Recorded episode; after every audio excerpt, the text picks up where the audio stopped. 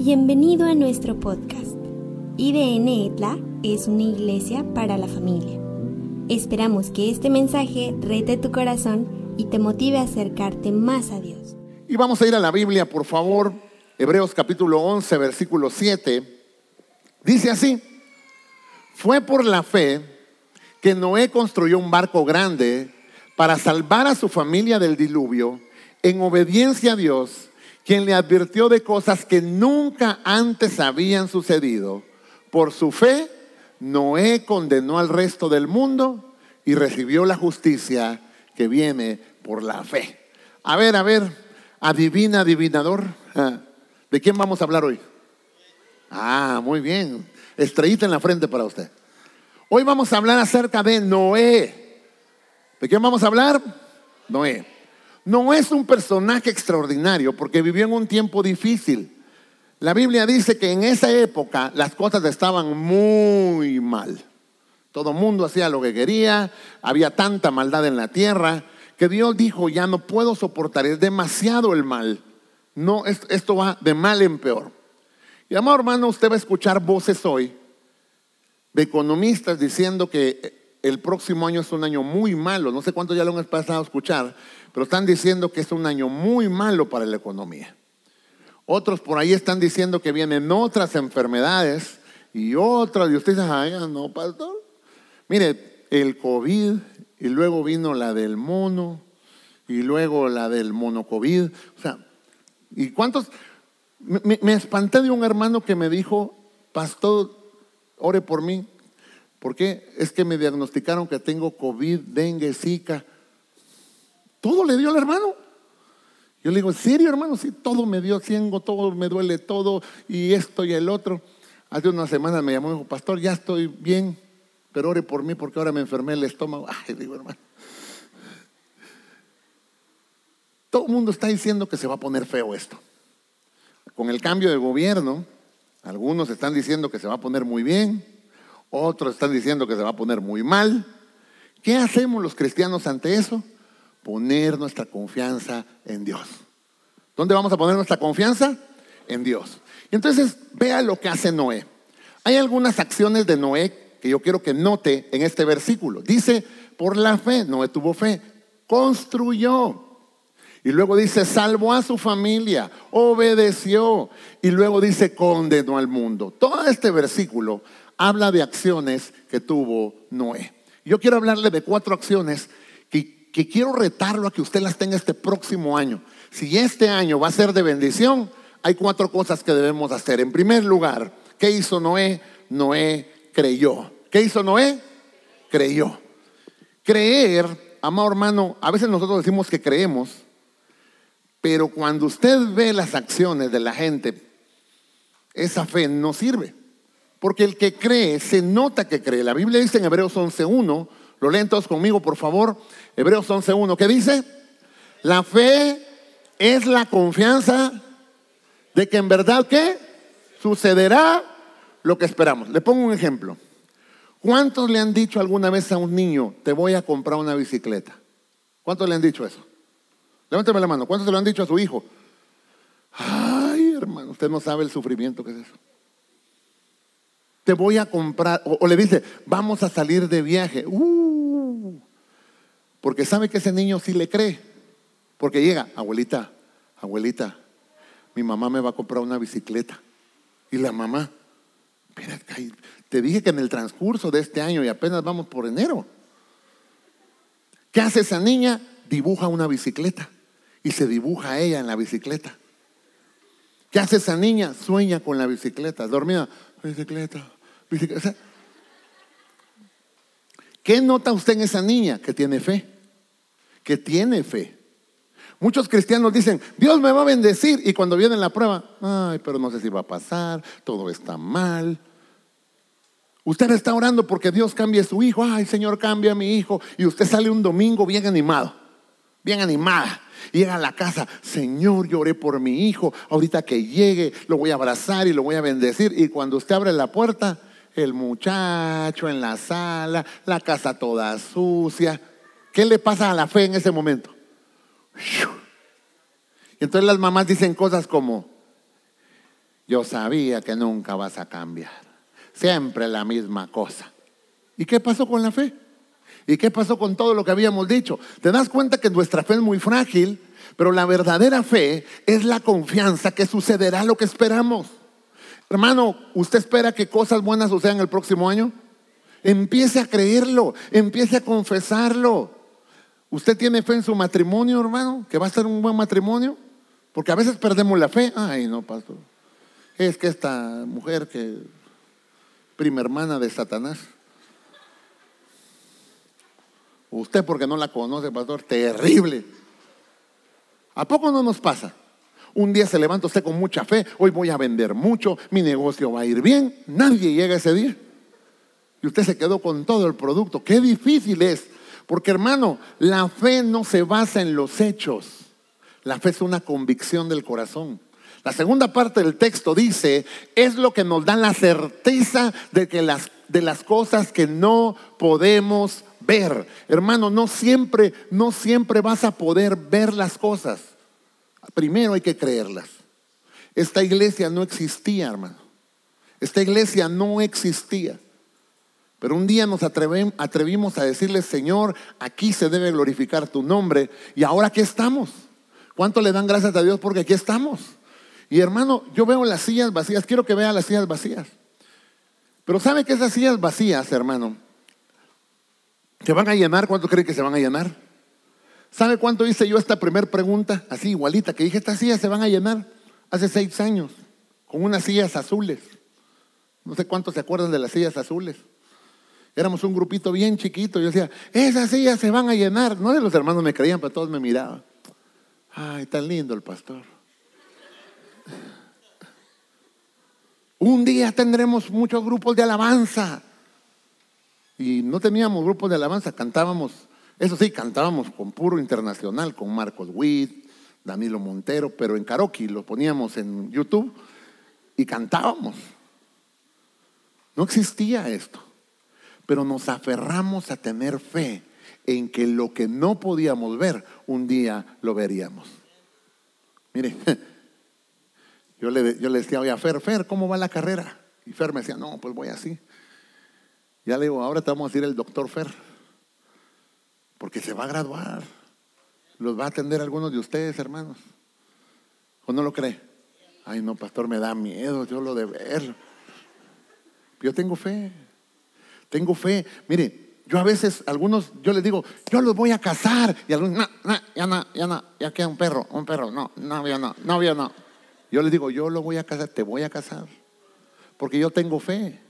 Y tengo fe que te va a ir bien. Y aunque las cosas se pongan muy malas, yo debo aprender a aferrarme a las promesas de Dios. Muchos de ustedes, Dios les ha dado profecías que los va a usar, que los va a levantar, pero dejamos tirados las promesas porque las circunstancias nos desaniman. Dios le dijo a Noé, Noé, viene un diluvio. Ahora para usted y para mí es fácil entender lo que es un diluvio. Sobre todo los que vivimos por esta área, cuando llueve aquí, llueve, hermano. La primera vez, el primer año que me tocó vivir aquí en San Pablo, hermano. Ay, hermano. No tenía yo coche. Entonces me bajé en el colectivo, hermano, y toda la entrada ahí de San Pablo, hermano, es una laguna eso. Los que vivimos aquí sí entendemos lo que es un diluvio, hermano. Pero en tiempos de Noé, dice la Biblia que aún no había llovido. Él no conocía la lluvia. Y Dios le dice, Noé, voy a traer un diluvio. Y no solo eso, quiero salvarte. Pero para salvarte tienes que construir un arca y le dijo, va a medir tanto, vas a, estas son las medidas, vas a ponerle cuartitos, vas a guardar animales, eh, vas a guardar parejas de animales, porque quiero que, que, subsistan los animales, pero también vas a guardar siete especies y le da todas las instrucciones, porque eran animales que iba a usar para el sacrificio, le da todas las instrucciones. ¿Qué haría usted, esposa, si un día llega su esposo, mija, Dios me habló? y me dijo que construya un arca. ¿Qué le diría a usted? Ay, mi hijo, pero si ni la puerta has arreglado, ¿qué vas a andar construyendo un arca? ¿Y qué más te dijo Dios? A ver, dime para ver si te quiero. Y, me dijo Dios que voy a meter animales. No, hombre, pues eres alérgico a los... No, tú no vas a poder. ¿Sí o no? Qué difícil es emprender algo que no tenemos la experiencia. A veces Dios te pedirá hacer cosas en las que no tienes experiencia. Algunos están estudiando una profesión, escuchen esto, están estudiando una profesión y de repente Dios te dice, no solo la vas a ejercer, sino vas a poner algo propio. Y tú dices, no, pues si a mí eso de emprender no me gusta, yo, yo no quiero. Y Dios te dice, te voy a levantar en eso, pero no tengo la experiencia. Hermano, un día a mí Dios me dijo que iba a viajar, que iba a salir de mi país. Yo nunca había salido de mi país, de mi pueblito. Lo único que conocía de México era el Chavo del Ocho. Era lo único que, que llegaba en televisión allá donde yo vivía. Siempre tuve duda que eran las tortas de jamón, porque allá no había tortas. Lo primero que hice cuando vine a México es, quiero una torta de jamón para ver cómo era más. Ya cuando la vi dije, está bien. No conocía yo, pero me atreví a creerle a Dios y dije, Señor, un día nos vas a llevar. ¿Sabe qué hacía mi mamá? Allá en donde vivíamos, en mi pueblito, mi mamá siempre me decía, ahí cerca está el aeropuerto, o sea, pasaban los aviones arriba de nosotros, y mi mamá me decía, mijo, mijo, algún día vas a ir en uno de esos, mira. Y yo levantaba la vista. Y mi mamá, mi mamá, las mamás tan lindas, ¿cuántos aman a su mamá? Las mamás son soñadoras empedernidas. Los hijos somos matasueños, pero esa es otra historia, ¿no? Pero las mamás son soñadoras empedernidas. Entonces mi mamá me decía, un día yo voy a ver el avión y voy a decir, adiós mi Josué. Y en mi mente, ¿qué cree que me creó mi mamá? Una imagen, un sueño, una visión, algo por qué creer. Los cristianos debemos aprender a poner en nuestro corazón aquello que Dios nos está poniendo a construir. Tú no viniste a este mundo solo para vivir, hermano. No viniste a este mundo a vivir. Viniste a este mundo a cumplir el propósito de Dios. Y en el propósito de Dios debes decir, ¿por qué voy a creer a Dios? Si yo te preguntara, ¿por qué le vas a creer a Dios para el próximo año? Quiero que pienses, porque voy a terminar mi carrera, porque voy a construir esa casa, porque voy a alcanzar esto, porque me voy a casar. Una jovencita le decía yo, ¿te quieres casar? Hombre feo, feo, feo. No, le digo, te vas a casar. Ya le dije, dime la verdad. ¿Tú quisieras casarte alguna vez? bueno, sí. ¿Y entonces por qué te pones así? Nadie te va a hablar así. No sé si me explico. Fe. Tengo fe.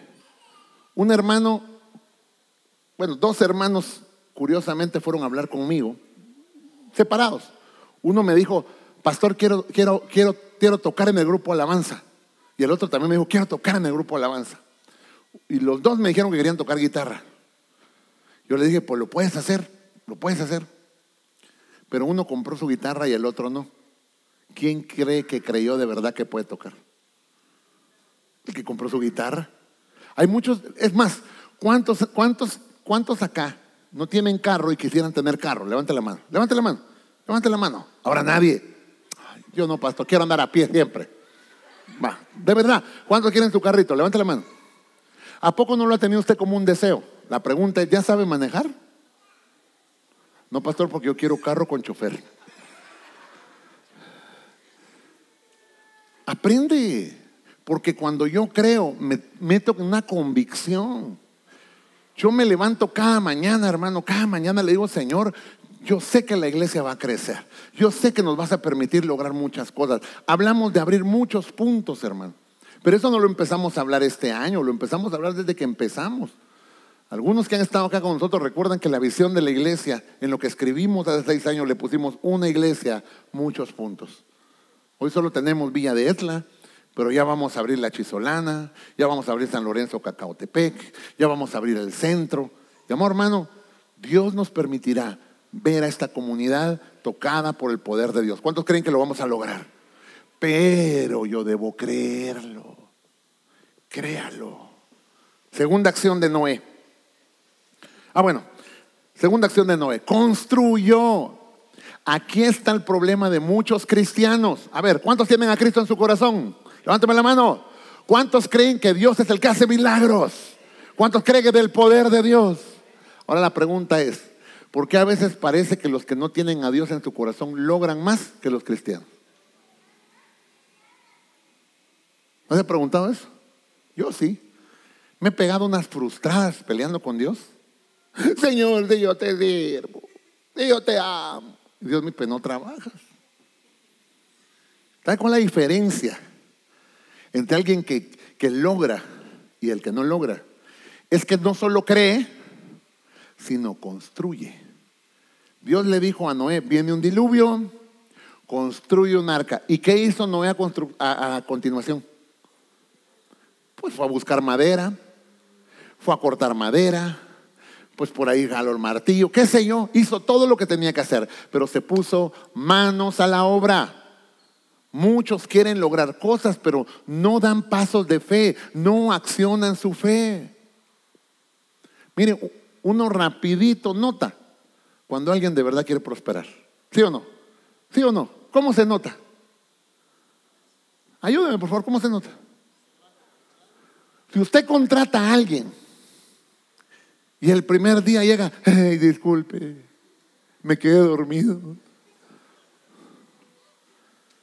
Si usted contrata a alguien y usted va con 20 bolsas y ve que solo se le queda viendo, ay, qué fuerte mi jefe, cuántas bolsas soporta. ¿A poco se nota ¿Sí o no se nota cuando alguien quiere salir adelante? ¿Sí? Se nota. Lo ve uno. Hay gente que dice, ah, pastor, Dios me dio la promesa que, me va a usar para su gloria. Iré a las naciones y predicaré. Ok. Vas a empezar a dirigir una célula. Ay, no, a mí eso no me gusta. A mí no me pagan. Pues no quieres. No quieres.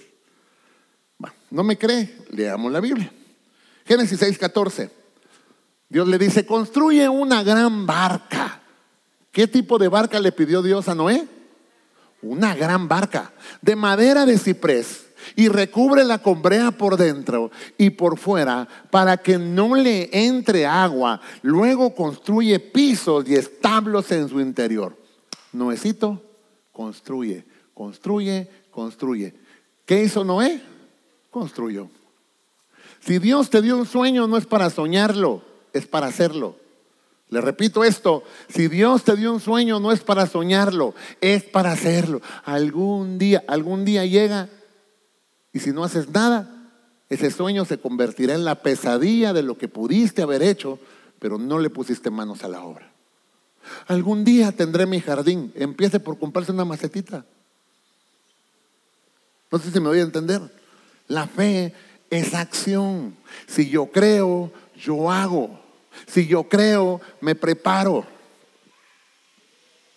La Biblia dice, Proverbios 14, 23, mire esto, todo esfuerzo tiene que recompensa, pero quedarse solo en palabras. Yo conozco gente que es experta en empresa, pero no tiene empresa. Y cuando me tratan de dar un consejo, no los escucho ay, pastor, tan orgulloso que es usted. No. ¿Sabe por qué no lo escucho? Porque hay mucha gente que es pura palabra. A mí muéstreme sus acciones. ¿Sabe qué dijo Jesús? Jesús lo dijo otra palabra. Por sus frutos. Usted quiere conocer si alguien es un buen empresario. Dígale, a ver tu empresa, a ver tu negocio, pero hay gente que le encanta opinar, pero no hacen nada. Hay algunas tías así. ¿Cuántos tienen una tía así? Esas tías que opinan, ay, no debería hacer eso con su hijo. Se le va a malcriar. Y uno así, por respeto, no le dice, pero mire a sus hijos, también malcriados. Todos están pensando en esa tía. ¿Sí o no? Siempre hay gente que es experta en decirte que cómo va a fracasar pero no intentan nada. Tú tienes que escuchar a aquellas personas que han avanzado, de los que tú puedes aprender, aún en la fe. ¿Qué dice la Biblia? La Biblia habla de los pastores, y esto es bien tremendo para los pastores, pero dice, vean el resultado de sus acciones e imiten su fe, no sus palabras. A las jovencitas que están en época de enamoramiento, a los jovencitos que están en esa época. No se vayan solo por las palabras, porque hay unos jovencitos que son eh, pico de oro, dicen, ¿verdad? Princesa. Y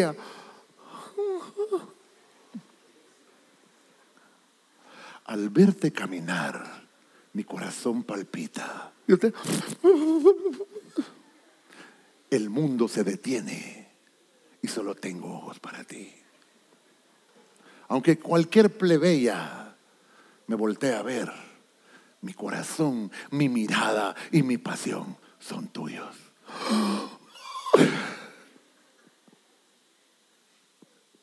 No se vaya por eso. Pastor, es que llegó en un buen carro, es del papá.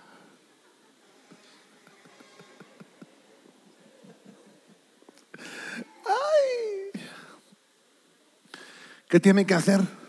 Ay, pastor, tan linda ella. No, no, no, no, no, no, no se fije solo en eso. Porque las lindas son bravas. ¿A poco no? ¿Dónde están las lindas? Acá, levánteme la mano. Mire cuánta brava, vaya Sus frutos, sus frutos. Si tú quieres servir a Dios, a lo que venga. Si tú quieres trabajar en lo que se encuentre. ¿Sabe qué me, da mucho temor a mí?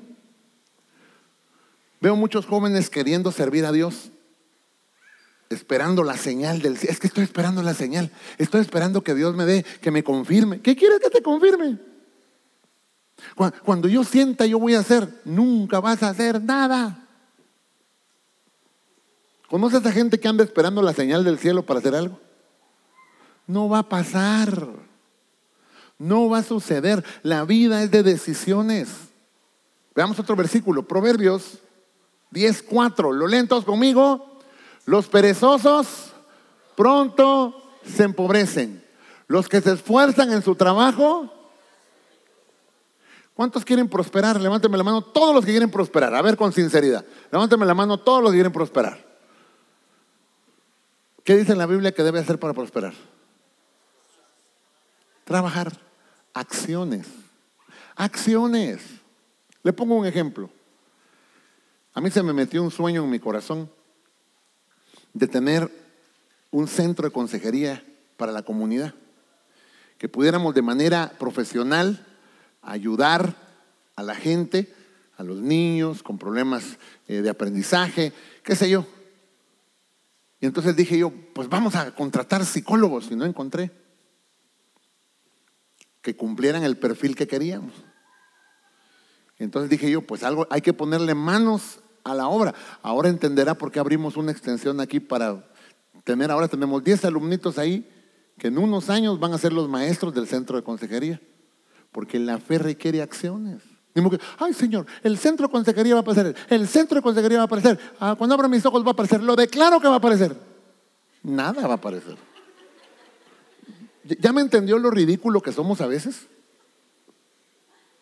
Señor, estos kilos de más, estos kilos que están fuera de tu voluntad, se van, panza rebelde, lonja del diablo, ¿no? ¡Te vas! ¿A poco usted al otro día va a amanecer bien flaquito y todo? La lipo celestial, ¿no? Ah? Si usted quiere que se vayan de ahí, ¿qué tiene que hacer? Pues trabajar. Si usted quiere aprender a tocar un instrumento, hay un músico que yo admiro mucho, Álvaro López se llama, baterista, lo entrevistaron y le preguntaron, cuando empezaste a hacer música, ¿cuántas horas ensayabas al día? Ocho horas. Ocho horas. Yo con mis 15 minutos a la semana quería ser un músico virtuoso.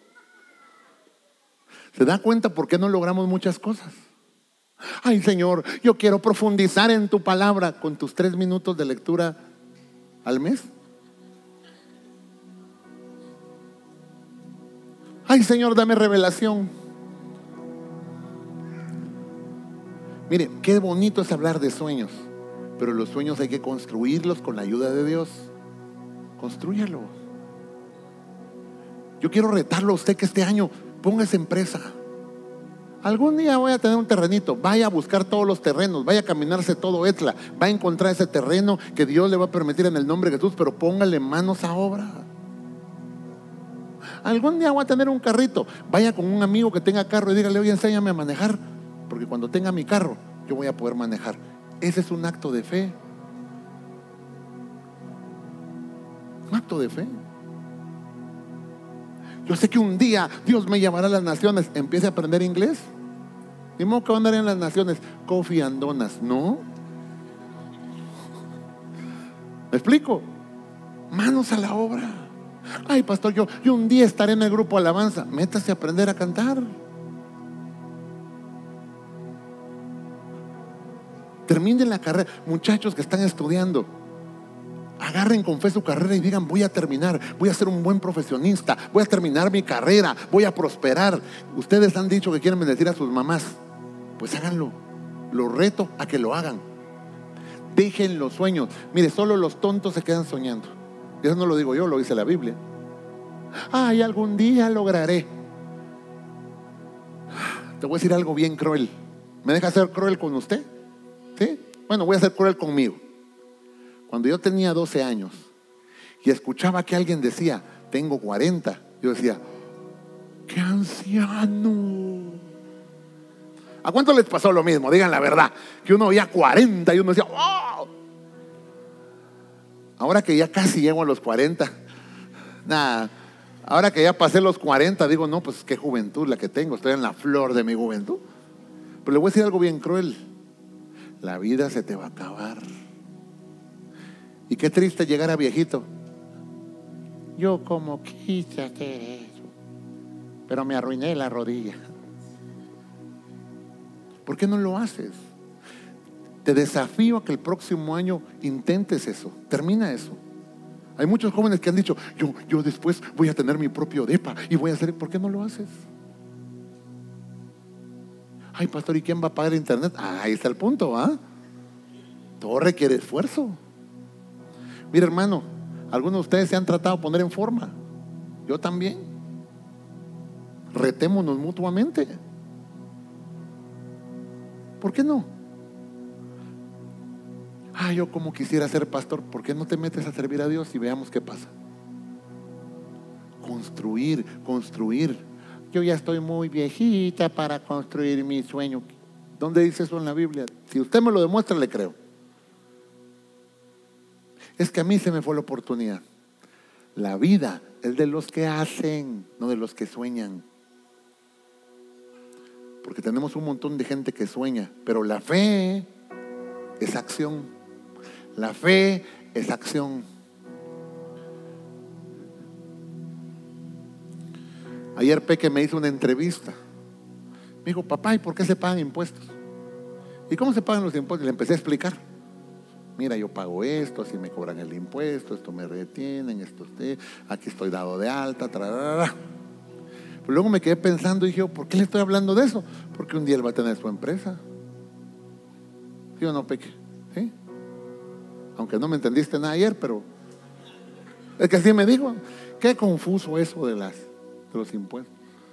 Digo, no, no es confuso, le tienes que agarrar la onda, pero hay gente que Alguien le dijo, uy, es que eso de los impuestos es terrible y por miedo a eso no han querido poner su empresa.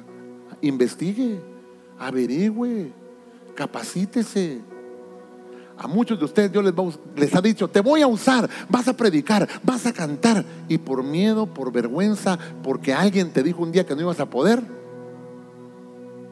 Mire a Juan que ahí atrás se va a ir a Qatar. ¿Te vas a ir a Qatar, bro? Ya se puso su traje.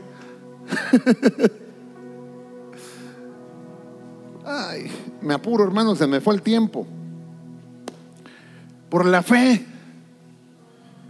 Tercera acción, Noé bendijo, bendijo. Dice la Biblia que el que es mayor bendice al menor.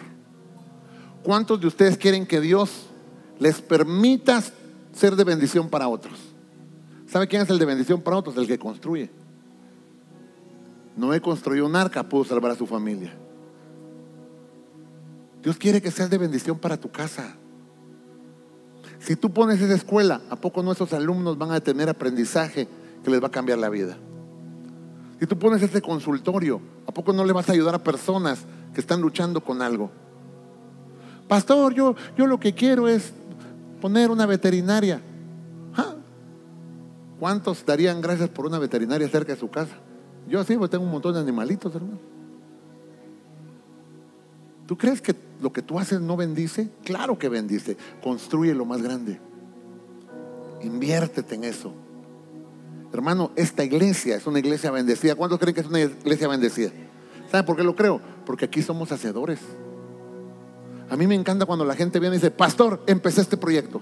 Pastor, estoy trabajando en esto. Pastor, mire, estoy consolidando esto. Pastor, ore por mi negocio. Pastor, estoy en la escuela. Pastor, ya casi termino la carrera. Pastor, ya terminé la carrera. Pastor, ya me fui a mi servicio. Pastor, ya regresé a mi servicio. Me encanta eso.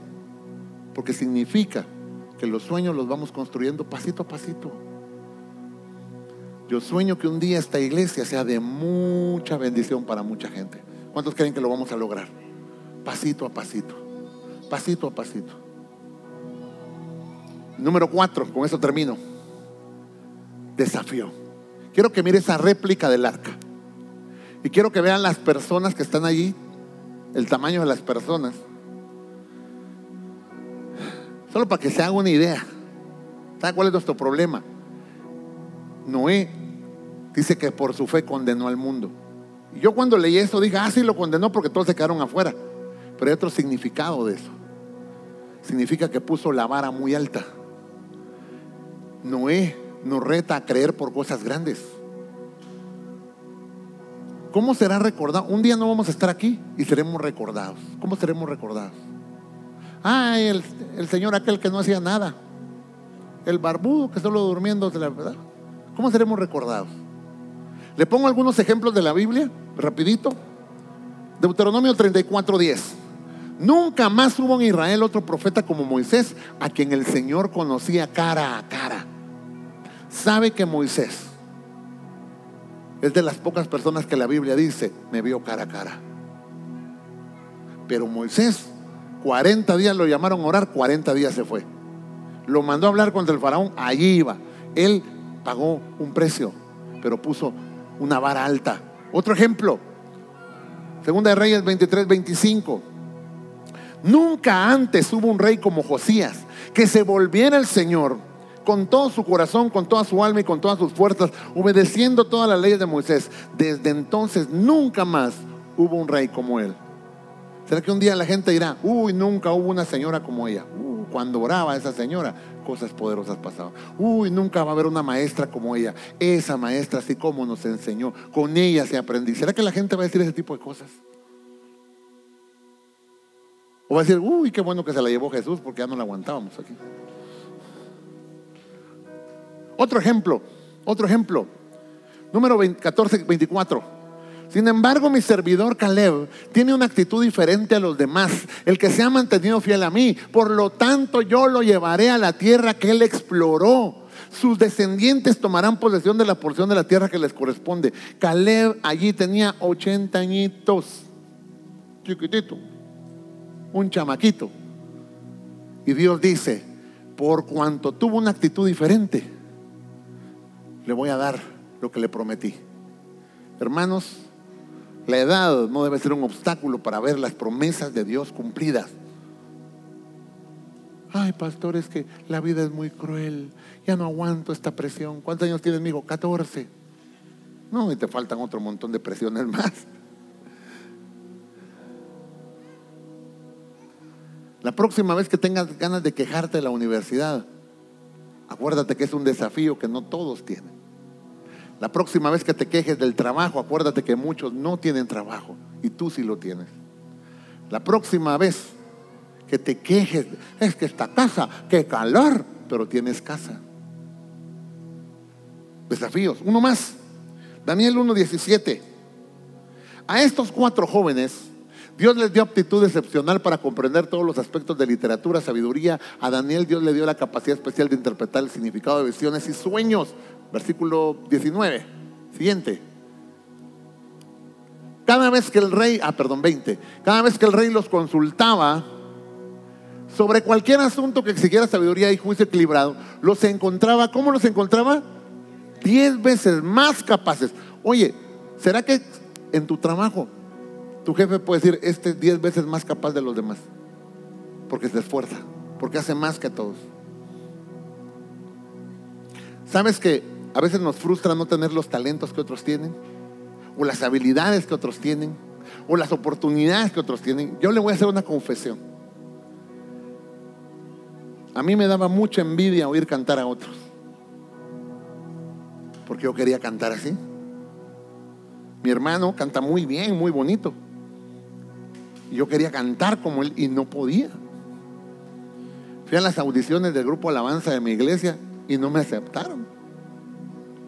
Fui al conservatorio y no me aceptaron. No pasé el examen de aptitudes musicales.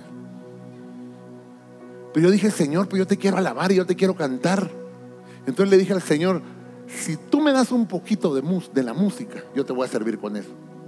Y yo, entonces yo quisiera decirle, y entonces sentí que el cuerpo me tembló y la voz salió.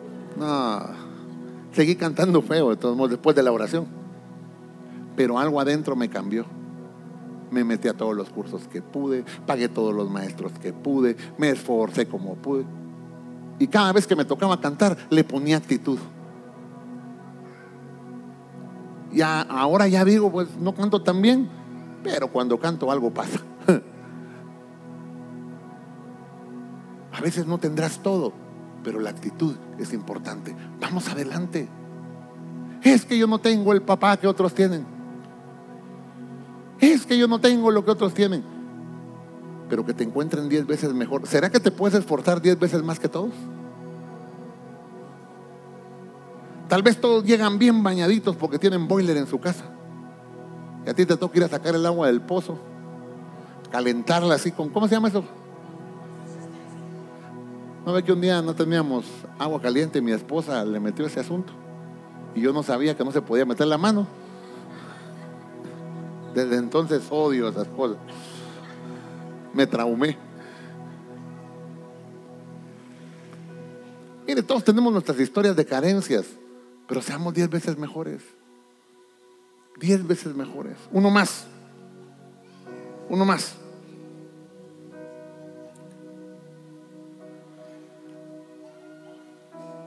Génesis 41, 38, este me encanta. Entonces el faraón preguntó a sus funcionarios, ¿acaso encontraremos a alguien como este, tan claramente lleno del Espíritu de Dios? Síguele así que el faraón dijo a José, como Dios te ha revelado el significado de los sueños hoy, es obvio que no hay nadie más sabio y inteligente que tú. Pero cuando José empezó su historia era un esclavo. Esta es mi teoría, ¿eh? no lo dice la Biblia, pero lo quiero explicar algo que yo pienso. ¿Por qué a José rapidito se lo llevaron como esclavo a Egipto? ¿Por qué cree que se lo llevaron rapidito? Mire, le voy a decir algo feo. Si usted le tocara comprar esclavos, ¿Cómo los escogería? ¿A quién escogería? Al más fla, eh, aquel que esté en un rincón. No, yo le aseguro que escogería al que usted viera más fuerte, más capaz, ¿no? Porque así se lo compra más. Yo me imagino que José cuando fueron a escoger esclavos, él se puso. Y todos dijeron, no, este es el este hay que llevarnos. Y cuando José estaba como esclavo, ¿qué se puso a hacer? ¿Alguien se acuerda qué se puso a hacer? No, solo llegó se puso a arreglar todo, se puso a ordenar todo. Cuando llegó Potifar ya tenía todo bien clasificado, todo bien ordenado, a tal punto que Potifar dijo, no, pues encárgate, ¿no? O sea, era el esclavo, pero ahora se convirtió en jefe. ¿Sabe por qué se convirtió en jefe siendo esclavo? Por esa actitud de hacer, de lograr desafíos. Un último. Según Samuel 23, 22. Hazañas como estas hicieron a Benaías tan famoso como los tres guerreros más valientes. El tipo se mete a pelear con un león en un pozo. ¿Cuántos de ustedes se meterían a pelear con un león en un pozo? No, si el gato se mete, ni al gato sacamos que nos aruña a todos. Pero se mete, mata al león y sale victorioso. Aquí termino. ¿Cuál es el desafío del otro año para ti? que es aquello que vas a tomar como un reto. Ve a buscar ese terreno. Termina esa carrera. Construye ese matrimonio. Levanta esa empresa. Consolida lo que estás haciendo. Expande lo que estás haciendo. Inicia ese proyecto de lo que están haciendo. Mujeres, mujeres, mujeres. Dios les ha dado habilidades en las manos. ¿Por qué las tienen dormidas? Despiértenlas. Eres un profesionista. Vamos adelante a crecer en la carrera. Lo que tengas que hacer. Pero Dios está contigo. Y mi pregunta final, ¿cuál es tu arca para el otro año? ¿Qué es lo que vas a construir? Porque si tú le entras el otro año sin un arca, te vas a perder la oportunidad de ver los milagros de Dios. Rapidito, ¿qué milagros vio Noé? El milagro de la provisión para construir la madera. El milagro de que los animales entraran. El milagro de que el arca no se hundiera. El milagro de salvar a su familia. Yo creo que milagros van a suceder